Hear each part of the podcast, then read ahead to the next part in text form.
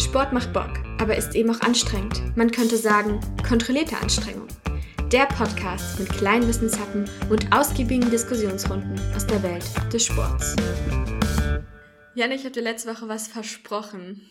Was denn? Naja, dass wir heute mal überlegen, wie man Ach ja, Ausdauer verbessern ich kann. erinnere mich, ist schon so lange her. Definier doch mal, was Ausdauer für dich bedeutet, Janne. Wenn ich lange laufen kann. Ja, Ja. Das ist schon mal, das ist schon mal eine ganz coole Definition. Ausdauer beschreibt nämlich die konditionelle Fähigkeit, also das Durchhaltevermögen für eine bestimmte Fähigkeit, indem der Körper die dafür benötigte Energie zur Verfügung stellt. Und es wird deshalb auch als Ermüdungswiderstandsfähigkeit beschrieben. Weil man kann eben durch Training die Ermüdung hinauszögern. Aber es geht ja auch fürs Gehirn dann, ne? Wie meinst du? Gehirnausdauer. Nein. Also, Wenn du durch Training verhindern kannst, dass dein Gehirn müde wird. ja, Okay. Also du kannst ja ver- verschiedene Arten von Ausdauer Mhm. haben. Die habe ich jetzt nicht klassifiziert, aber es geht ja heute natürlich eher um Ausdauersport, wie du wahrscheinlich schon vermutet hast. Ja, aber ich meine, frag mal die Dartspieler zum Beispiel oder Was die für Spieler? Schachspieler. Darts oder Schach Ah, hm. oder Golf Ja, oder so. Ja klar, also das ist ja auch ein Training, wobei die ja Sorry, viel ich auch wollte, nur, ich wollte Koordination. nur Widerwillen leisten hier. War wieder auf, wieder- auf Provokation aus. Okay, Aber Gut. alles gut. du holst mich wieder aus meiner wunderschönen Ausdauersportwelt heraus. Tut mir leid. Meine Bubble. Okay, kommen wir zurück zum Ausdauersport. Ja, wenn man nämlich eine höhere Ausdauer hat, kann man auch sich schneller erholen vom Training. Genau, aber du hast ja schon gesagt, es gibt verschiedene Arten von Ausdauern, tatsächlich auch im, in, ja, in der Leichtathletik zum Beispiel, weil dann verschiedene Stoffwechselprozesse eben auch und somit auch verschiedene Energiebereitstellungen benötigt wird. Laufen zum Beispiel kann je nachdem mit oder ohne Sauerstoff ablaufen. Zum Beispiel braucht man beim Sprint Schnelligkeitsausdauer, weil die Belastung da irgendwie unter 35 Sekunden dauert. Ähm, bei der Langstrecke ist es die Langzeitausdauer. Genau. Wir haben ja letzte Woche darüber gesprochen, wie man denn jetzt besser werden kann und was, ähm, was man dazu machen muss. Ja, wie oft muss ich laufen gehen, damit ich besser werde? Ja, die Frage wollen wir hier nicht klären, weil Verdammt. ich finde es irgendwie mal blöd. Also ich sehe uns so, dass wir Themen journalistisch aufbereiten, aber keine Empfehlung geben. Ach ja, da war ja was. Genau. Und ich würde deswegen gern aufbereiten quasi oder einmal erläutern, was in welchen verschiedenen Train äh, Intensitäten Ausdauertraining durchgeführt werden kann, damit irgendwann eine Verbesserung stattfindet. Und dazu unterscheidet man in Trainingsbereiche, um eben die Anpassung für eine bestimmte Sportart zu fördern. Und der Bereich, der quasi am wenigsten Belastung erfordert, ist der Rekom-Bereich, umgangssprachlich genannt. Ähm, Regeneration. Regeneration Und? bzw. Kompensationstraining. Okay, ja. Mhm. Das ist ein Begriff, der der deutsche Trainingswissenschaftler Kuno Hottenrott eingeführt hat, ähm, weil er eben seinen sein Schützling, seinen AthletInnen zeigen wollte oder ähm, ja eine Zone für die Regeneration geben wollte, um diese zu unterstützen bzw. zu beschleunigen. Mhm. Man macht dabei eben ein sehr lockeres, sehr langsames, kurzes Ausdauertraining, eventuell auch in einer Alternativsportart. Also wenn man zum Beispiel Läuferin ist, schwimmt man oder man fährt Rad. Yoga.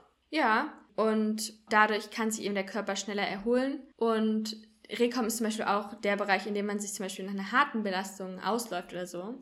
Allerdings, du hast ja gerade auch so gesagt, Yoga, also das ist eine, so Einheiten, da müssen HobbysportlerInnen zum Beispiel vorsichtig sein, weil wenn ich jetzt zum Beispiel ähm, sage, ich möchte eine Regenerationseinheit machen und gehe dazu laufen, muss man, muss ich halt, also das wäre für mich wahrscheinlich wenig sinnvoll, weil mein Körper sich wahrscheinlich nicht dabei erholen würde. Also wir haben ja auch letzte Woche schon mal kurz Das gesagt, so. ich. Genau, ja. Wenn ich laufen gehe, hole ich mich auch eher selten. Ja, weil es ja eben da auch um den Bewegungsapparat wieder geht, ne? ja, Also wobei die ich muss aber auch schon sagen, also früher haben wir das zum Beispiel auch häufig gemacht, dass wir dann so Rad gefahren sind. Also nicht Rad, sondern wie heißt denn das? Spinning? Spinning also, Bike. Genau. Und da finde ich, ja, also da finde ich, war es schon dann immer eigentlich ganz gut möglich, quasi auch das entspannt zu machen. Natürlich. Zu ja. regenerieren, aber bei Laufen sehe ich wirklich absolut keinen Regenerationsaspekt. Da hast du recht. Nicht also manche Leute können sich, manche Leute können sich dabei generieren. Das, das sagen ja ganz viele immer so Beine ausschütteln. Aber krass. Ja, genau. Also das ist wirklich ein Bereich, das ist vielleicht wäre für mich oder dich eher Regenerationstraining, wenn man spazieren geht. Ja. genau. Also ähm, das findet auch übrigens bei weniger als 65 Prozent der maximalen Herzfrequenz statt. Wie misst man denn die aus? Ja, es gibt ja so Verfahren, bei denen man die messen kann ähm, so, oder so, so Faustregeln, mit denen man die berechnen kann. Irgendwie so 220 minus Alter. Aber die sind mit Vorsicht zu genießen. Das hatte ich ja letzte Woche auch schon angesprochen. Also auf eine Herzfrequenz zählt so viele Sachen ein und es ist halt eben nicht nur das Alter, sondern es kann halt auch Genetik sein. Mhm. Also ähm, das ist eigentlich nicht so sinnvoll. Die kann halt irgendwie irgendwo zwischen 170 und 230 liegen. Und wie hoch die ist, sagt auch nichts über die Fähigkeit aus. Aber gibt es eine Möglichkeit, das auszumessen? Weil ich kenne es zum Beispiel von uns. Also wir haben früher einen Max-Kraft-Test gemacht, wo es darum mhm. ging, dass du dann halt, also du hast dann halt die die Kraftübungen gemacht und du hast halt, du bist halt, hast halt mit den Gewichten bist du immer so weit hochgegangen, bis du halt, also musstest halt dann die immer einmal ordentlich ausführen und wenn du mhm. das nicht mehr geschafft hast, eine Wiederholung ordentlich auszuführen, dann weißt du, dass da ist halt deine Maxkraft. Und mit der Kraft arbeitest du dann halt im Prozentsätzen, also im Prozent ähm, beim Krafttraining danach. Genau. Also am sichersten das einzuteilen ist, wie sollte es auch anders sein, über so eine Leistungsdiagnostik, über so einen Stufentest eben. Mhm. Da gucken wir aber mal anders mal drüber. Und als Hobbyathletin könnte man das auch so machen, dass man ähm, ja auch so einen Stufentest läuft, indem man quasi sich an seine Grenzen bringt. Also da gibt es auch, wenn man das mal googelt, ähm, Her maximale Herzfrequenz bestimmen, findest du irgendwas. Also dass man zum Beispiel sich gut warm macht und dann läuft man 1000 Meter all out oder sowas. Mhm. Und dann ähm, muss man das bestimmen. Aber du, dafür solltest du eben auch einen Pulsgurt haben. Mhm. Weil Herzfrequenzmessung am Handgelenk ist ja dann auch wieder nicht so genau.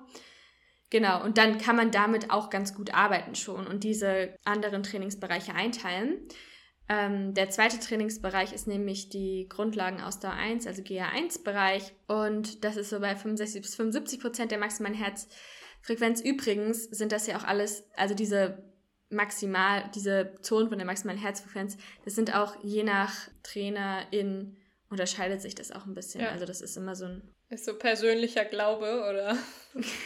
ja, das ist vielleicht, das ist ein bisschen unwissenschaftlich, dieser Ausdruck, aber. Okay. Ja, ja naja, also, aber also ist ja am Ende so, ne? Also. Genau, ja. Wenn sich das ja. halt von Trainer zu Trainer unterscheidet, dann ist es halt einfach eine persönliche Art zu arbeiten.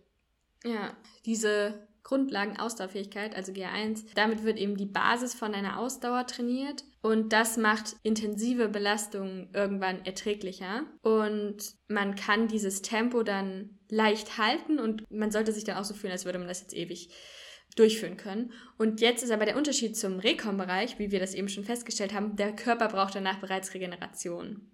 Okay. Genau, also auch ja. wenn du jetzt Leistungssportlerin bist, dann braucht ein GA1-Training trotzdem Regeneration. Also es wäre quasi so sehr entspannt laufen. Genau, so, so dass du dich sehr gut unterhalten kannst auch. Mhm. Und das ist übrigens auch die Zone, wo die Fettverbrennung am höchsten ist. Echt? Also der Körper benutzt Fett dort als Hauptenergiereserve. Ach was. Mhm. Dabei dachte man immer, man muss sich so doll anstrengen. Man muss sich so doll anstrengen, um Fett zu verbrennen, aber das ist Bullshit. Krass. Genau. Ob Laufen zum Abnehmen so gut geeignet ist, ist sowieso die Frage oder zum Fettverbrennen. Ja, ja, immerhin ist es Sport. Es ist Sport, ja. Auf jeden Fall passt sich eben, man trainiert eben in dieser Zone mit Hilfe von Sauerstoff. Also man hat einen Überschuss von Sauerstoff, man hat genug Sauerstoff zur Verfügung, der zur Energiebereitstellung verwendet werden kann. Und außerdem baut sich auch der oder passt sich der Bewegungsapparat auch diesem Training an. Und Sehnen und Bänder werden zum Beispiel widerstandsfähiger. Und das hat eben alles zur Folge, also diese, dieses Training vom Herz-Kreislauf-System und dem Körper, dass der Organismus sich dann irgendwann besser von der Belastung regeneriert. Mhm. So, das ist jetzt die eine Sache. Und jetzt gibt's aber, jetzt möchte man ja aber auch vielleicht sich steigern in seiner Leistung. Dann kommt man nämlich in den Grundlagenausdauerbereich GA2. Ähm, übrigens gibt es auch so, eine, so einen Übergangsbereich, GA1, 2. Und in manchen Sportarten werden diese Bezeichnungen eher auch anders gewählt. zum Beispiel beim Radsport oder so. Und da trainiert man, ähm, also in diesem GA1-2-Bereich, in diesem Übergangsbereich ist man so bei 75 bis 85 Prozent der maximalen Herzfrequenz. Das ist aber ein schwieriger Bereich für jetzt ungeübte Personen, weil man ganz schnell ähm, schon in diesen GA2-Bereich rüberrutschen kann. Und da ist es halt so, dass der Körper ja immer mehr Sauerstoff benötigt, um die Muskeln zu versorgen. Was übrigens dann jetzt auch bedeutet, dass Kohlenhydrate zur Energiegewinnung genutzt werden müssen. Und durch diese Sauerstoff, ähm, also man braucht eben mehr Sauerstoff und deswegen braucht man auch eine längere Regeneration. Mhm. Und das Training ist insgesamt eben intensiver. Man entwickelt quasi die Grundlagenausdauerfähigkeit weiter und bereitet die Geschwindigkeit für Wettkämpfe vor.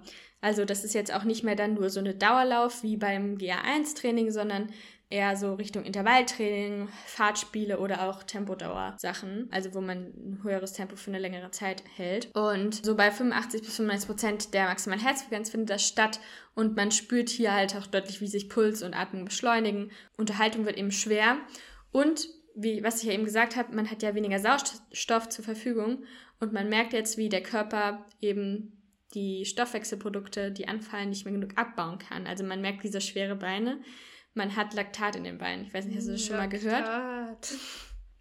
Mhm. Laktatschmerz, finde ich, ist auch der schlimmste Schmerz, weil du kannst einfach, du kannst nichts dagegen machen. Außer aufhören, ja. Ja, aber selbst dann, selbst dann bleibt es ja erstmal. Du kannst halt nichts ja. machen außer warten, bis das irgendwann wieder weggeht. Aber du kannst einfach genau. nichts dagegen machen. Laktatschmerz kann, also es ist, äh, kann echt gemein hart schmerzhaft sein. Mhm. Ja, was ist denn eigentlich Laktat? Weißt du das? Milchsäure? Genau, ja. Also Laktat fällt quasi immer mehr an, wenn man den GA1-Bereich verlässt. Und genau, der Körper verbrennt ja Zucker, um Energie zu gewinnen. Und wenn er die ohne Sauerstoff verbrennen muss, also das heißt, wenn man anaerob trainiert, dann ist eben nicht ausreichend Sauerstoff vorhanden und dann kommt es zur Gärung, also Gärung wie auch bei der Alkoholgewinnung. Und wenn die Leber das, dieses Laktat, also diese Milchsäure nicht mehr abbauen kann, dann tut es halt weh. Und genau. wehtun genau. ist untertrieben. Ja, das brennt halt, ne? Ja, es genau. ist schon, also jemand, der das gerne mal experiencen möchte, dem schlage ich vor, äh, mal ein. Ähm, also wir haben immer ähm, Ergotests gemacht, was bedeutet 2000 Meter, also auf dem Ruderergometer so schnell du kannst. Ui. Und Ungeil. Danach weißt du, was Schmerz ist. Ja, das glaube ich. Übrigens, wer auch weiß, was Schmerz ist, ist, ähm, wer in dem WSA, also in dem wettkampfspezifischen Ausdauertraining, in dem Bereich trainiert. Da wird eben Schnelligkeitsausdauer trainiert. Also das sind nur noch ganz, ganz kurze, intensive Sachen. Und man soll dadurch eine Anpassung an die Spitzengeschwindigkeit erreichen. Und das ist halt wirklich der Punkt, wo der Körper nicht mehr genug Sauerstoff bereitstellt, um die Muskeln zu versorgen. Und das ist dann quasi ein Notprogramm. Das Tempo kann also auch nicht lange gehalten werden, weil diese ganzen Abbauprodukte anfallen. Ja. Und genau, beim, bei diesem Art von Training, also die findet bei mehr als 95 Prozent der maximalen Herzfrequenz statt. Dieses Maximaltraining trainiert nicht nur die Stoffwechselprozesse, sondern eben auch die Bewegungsabläufe, weil man ja dann quasi nochmal schneller unterwegs ist. Und deswegen sagt man auch, dass es eher für Profis und LeistungssportlerInnen geeignet ist. Genau. Ja.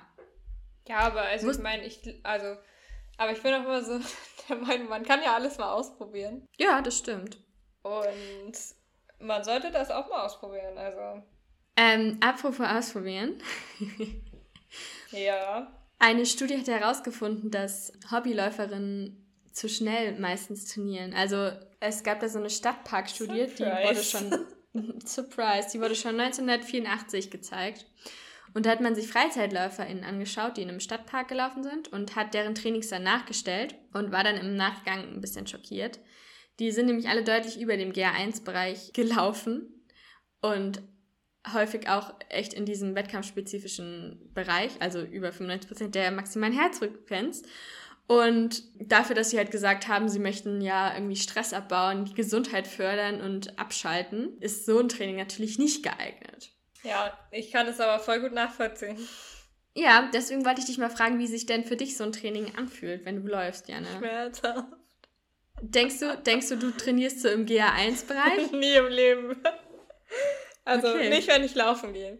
Also es, ich, es kommt nämlich drauf an, wenn ich rudern gehe zum Beispiel, glaube ich dann schon. Mhm. Also kommt drauf an, was für eine Trainingseinheit ich mache. Aber beim Laufen, nee. Bin mir ziemlich sicher, dass es nicht so ist. Aber es ist so, ich finde es so schwer zu kontrollieren. Ja, total. Wenn man auch immer denkt, man kommt da nicht voran und es ist gar nicht anstrengend. So und, krass ja, ja. gegen deinen Kopf arbeiten. Ja.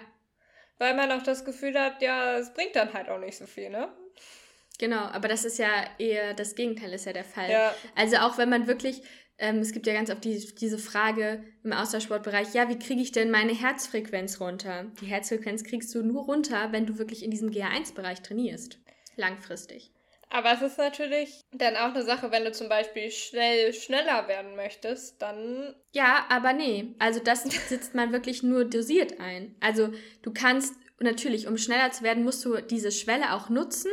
Also du musst an der Schwelle und über diese Schwelle trainieren. Aber das bringt dir nichts, wenn du das nur machst. Wenn ich jetzt zum Beispiel meine Zeit auf 10 Kilometer verbessern möchte. Mhm. In zwei Wochen. Was würdest du mir dann raten, was ich machen sollte? Ja, in zwei Wochen ist schon mal eigentlich eher nicht so günstig. Da kann man, also, das braucht halt Anpassung. Ja, aber jetzt, jetzt überlegen Und wir mal so, ich habe dir versprochen, dass wir in zwei Wochen äh, bei einem 10-Kilometer-Wettkampf mitmachen und ich habe das aber total verpennt. Und jetzt muss ich mich irgendwie noch schnell darauf vorbereiten. Also da würde ich tatsächlich sagen, wir machen sehr viele lockere Einheiten und dann machen wir, keine Ahnung, du gehst dreimal die Woche laufen. In der ersten oder ja, alle zwei, drei Tage, ja. Und in der ersten Woche machen wir irgendwie nochmal einen, so ein GA2-Training, wo du wirklich auch ein bisschen was Intensiveres machst. Und dann machen wir vielleicht nochmal so wirklich in der Woche vor dem Wettkampf, keine Ahnung, sagen wir, der ist Sonntag, dann machen wir Dienstag nochmal so, einen, so eine kleine Belastung, aber wirklich nicht lang, wo wir üben, wie schnell du wirklich laufen willst. Was ist Sonntag. nicht lang für dich? Also ich, man sagt, glaube ich, dass man so ein GA2-Training, wenn man das nicht so oft macht, eher so höchstens 30 Minuten machen soll. Okay. Das würde ich in der ersten Woche machen. Mhm. Und dann würde ich wirklich sagen, in dieser zweiten Woche machen wir machen wir das für, keine Ahnung, 10 Kilometer ist ja auch recht lange Distanz, machen wir irgendwie, keine Ahnung, 4 mal 400 Meter oder so in diesem Tempo. Okay, also wirklich kurz. Wirklich kurz, ja. Und, aber das, das bedeutet aber auch, dass wir uns natürlich davor und danach warm machen, ne? Und so, aufwärmen und, und. Scheiße.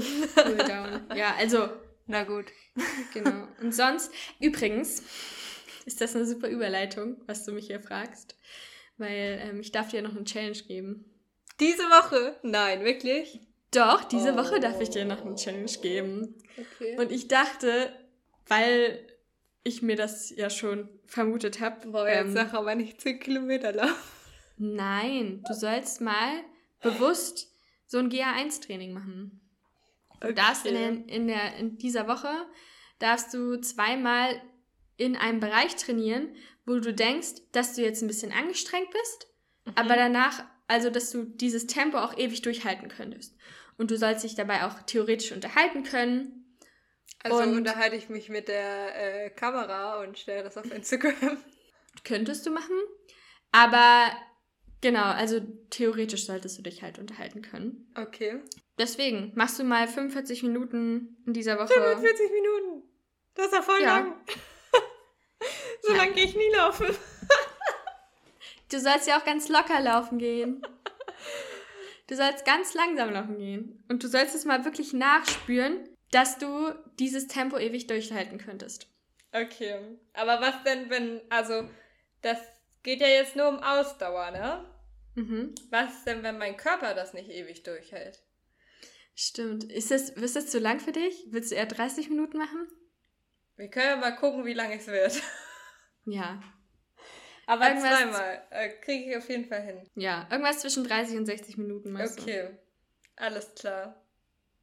Ich wünsche dir viel Spaß dabei. Dankeschön. Vielleicht gehe ich auch nicht laufen, sondern gehe rudern oder so. Okay, gut. Aber im G1-Bereich. Ja. Ja, in diesem Sinne, Janne, wünsche ich dir eine schöne Woche. Das wünsche ich dir auch. Bis bald. Ciao.